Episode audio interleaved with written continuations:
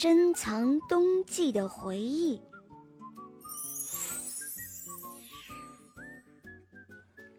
夜幕降临了，微风轻轻地吹拂，池塘的水面不时皱起一圈圈的水纹。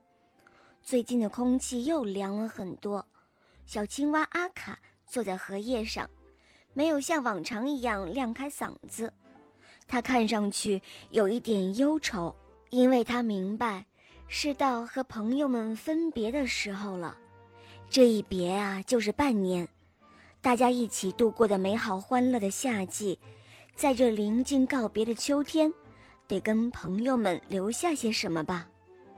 哎，阿卡，今天你怎么不唱歌了？小田鼠灰灰来到池塘边，坐在了河沿上，问他的好朋友：“嘿，对不起了，朋友，以后可能要很长一段时间都不能唱了。”哦，我知道的。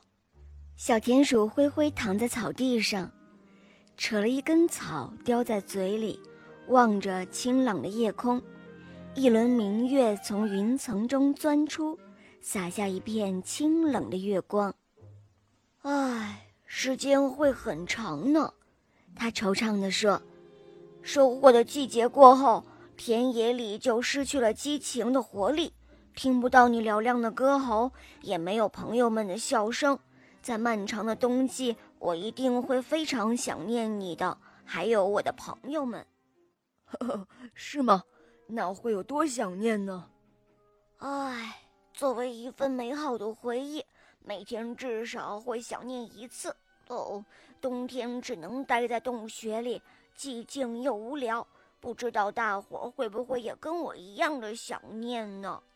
哦，或许我们应该来一场正式的告别。让每位好朋友都留下同样美好的回忆，你说呢？哦，那太好了呀！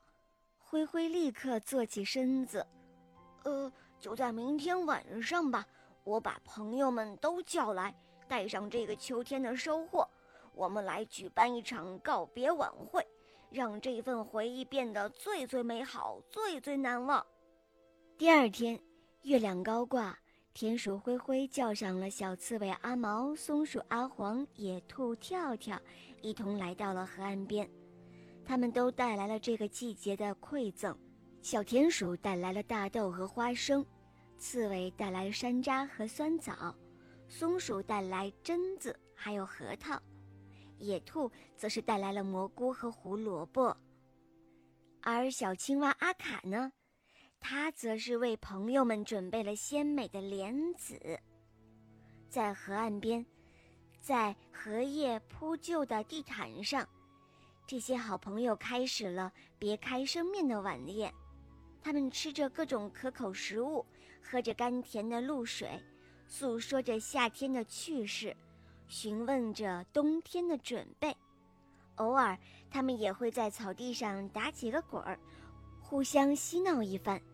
一派欢声笑语，时间总是过得很快，夜渐渐的深了，伙伴们也慢慢的沉静了下来，大家都不怎么想说话，谁也不愿提告别的话题。